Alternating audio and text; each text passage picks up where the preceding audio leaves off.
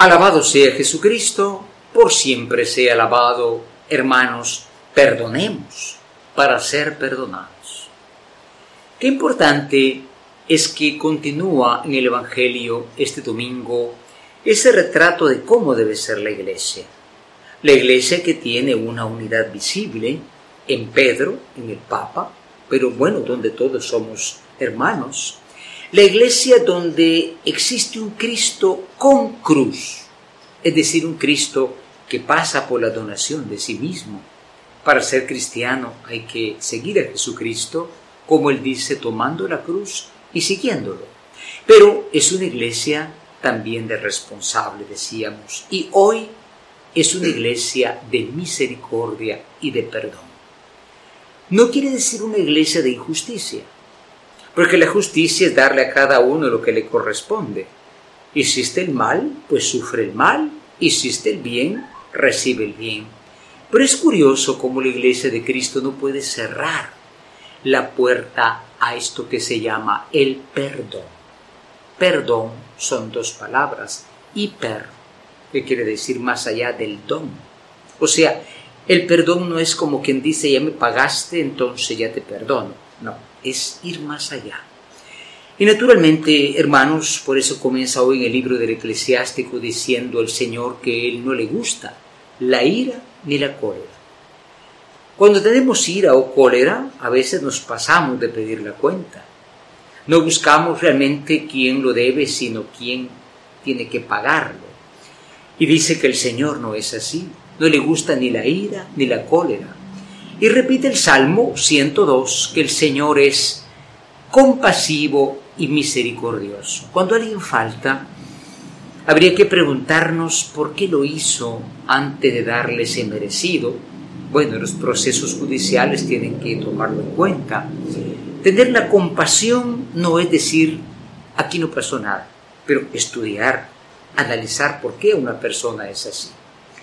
Por eso San Pablo dice, todo momento de nuestra vida es del Señor, en la vida y en la muerte somos de Dios.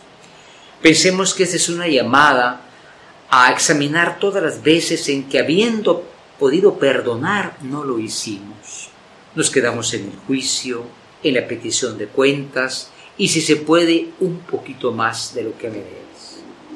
Hoy la parábola es importantísima. La parábola de aquel hombre que había sido perdonado mucho y no quiere perdonar a su hermano. E, es un reflejo de lo que no debe pasar en la iglesia. Porque la iglesia no se compone de los que tenemos todos los méritos, sino lo dice Papa Francisco. Los que estamos en la iglesia tenemos una sola cosa en común, Tal vez tenemos historias diferentes, pero hay una cosa en común. Todos hemos sido perdonados de nuestros pecados. ¿Por qué no reflejar ese perdón?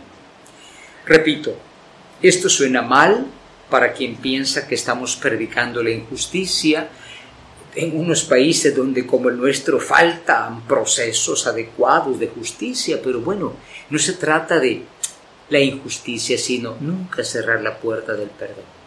Por eso al final de la parábola de ese hombre que no perdonaba y tuvo que pagar después lo que debía, dice, así será si ustedes no perdonan de corazón a su hermano. Todos nosotros teníamos una factura muy alta, pero hubo quien pagó el precio de nuestras deudas en la cruz. Y por eso nos reunimos el domingo a darle gracias.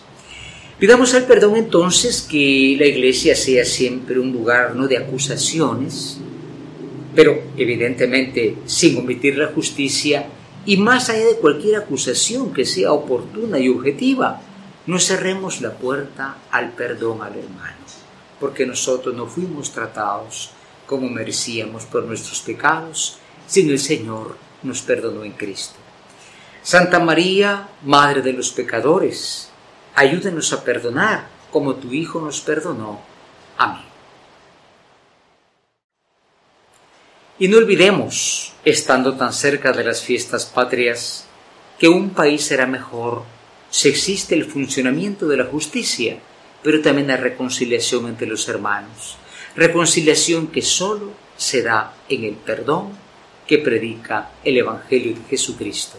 Que Guatemala tenga unas fiestas patrias muy buenas muy alegres y de mucha misericordia y perdón.